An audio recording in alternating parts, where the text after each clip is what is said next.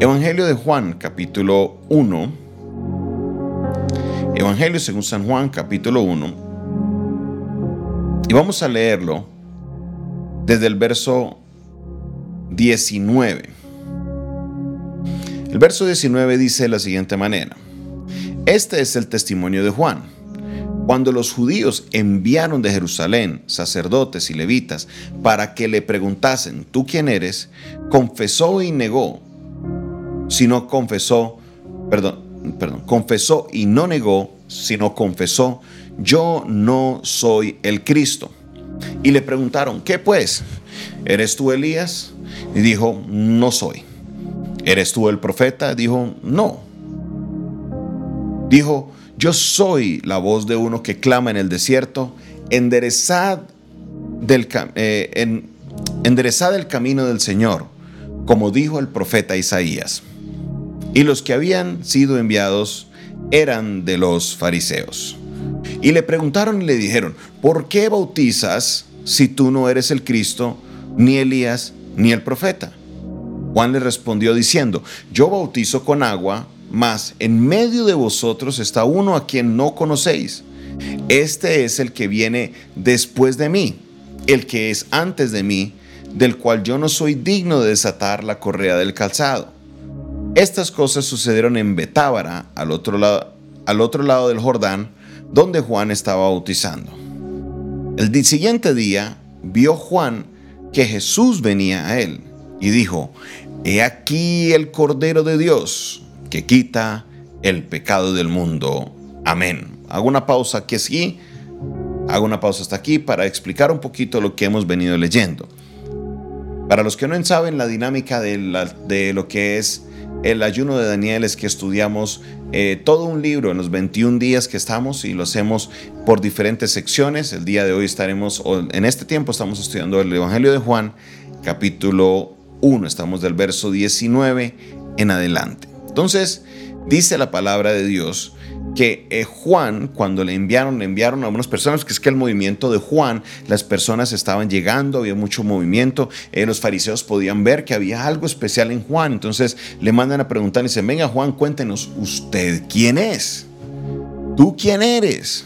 Y Juan les dice, tranquilos porque yo no soy el Cristo. Dice, pero si no eres el Cristo, ¿por qué estás bautizando? Les dice, bueno, ya viene uno que yo les he dicho y está en medio de ustedes que él les bautizará ¿Con qué? ¿Cómo les bautizará? Con fuego. Yo les bautizo con agua, pero les bautizará cómo?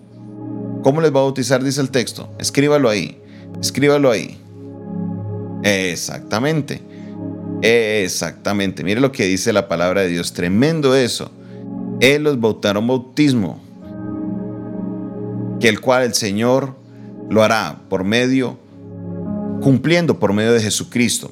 Nada profecía tremenda de lo que debería de suceder más adelante. Entonces, ¿qué sucede? La escena más importante de esto la vemos en dos puntos. Primero, cómo se reconfirma algo que hablábamos el día de ayer, que se conoce como la preexistencia de Cristo.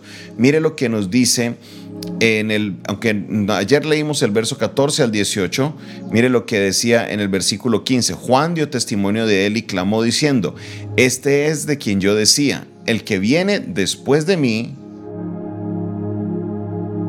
antes de mí, porque era primero que yo. El que es el que viene después de mí es antes de mí porque era primero que yo. Ahora, aquí en este versículo, la porción que leímos vuelve y lo reconfirma. Mire lo que dice. Verso 27. Este es el que viene después de mí, el que es antes de mí, el cual yo no soy digno de desatar la correa del calzado. También vuelvo y lo reitera en el versículo 30. Este es de quien yo dije, después de mí viene un varón el cual es antes de mí porque era primero que yo.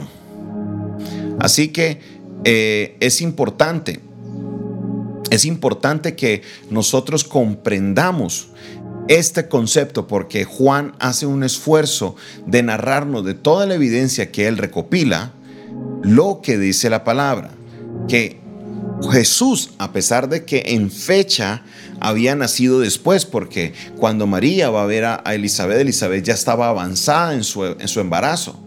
Entonces Juan el Bautista es mayor en edad que Jesús, pero Juan dice, Él es antes que yo porque era primero que yo. Juan el Bautista reconocía que Jesús no era su primo, que Jesús no era el hijo de María, que Jesús era el verbo de Dios que se había encarnado y había venido a la tierra, el Cristo. Cuando Jesús se acerca a Juan, Juan le dice, he aquí, el Cordero de Dios que quita el pecado del mundo. ¿A qué se refiere con esto? Los que practicaban la ley en este momento sabían que cada vez que ellos cometieran un pecado, ellos deberían conseguir un cordero que tenía que tener unas ciertas características, no podía tener defecto, tenía que ser aproximadamente de dos a tres años, tenía que ser llevado, tenía que, o sea, tenía que hacerse todo un ritual para que con el derramar la sangre del cordero se hubiera el perdón de los pecados. Resulta que eh, la persona que lo presentaba colocaba las manos en la cabeza del animal, dando el simbolismo que los pecados de esta persona pasaban al animal y ahora el animal tomaba el lugar de ellos porque la paga del pecado es muerte. No hay remisión de pecados si no se derrama sangre. Entonces, la misma persona, no era el sacerdote que tenía que degollar al cordero, era la misma persona que había cometido el pecado, tenía que cortarle la venita, se le abrirle acá la venita que tiene el cordero y entonces ahí era el proceso de sacrificio para el perdón de los pecados.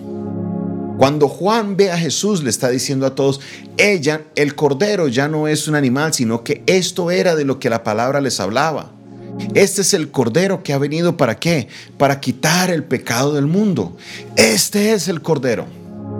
Esto es algo hermoso, esto es algo fantástico, esto es algo maravilloso porque empezamos a ver desde el capítulo 1 el cumplimiento de la ley, lo que hablaba el libro de los Hebreos, que todo apuntaba a la persona de Cristo.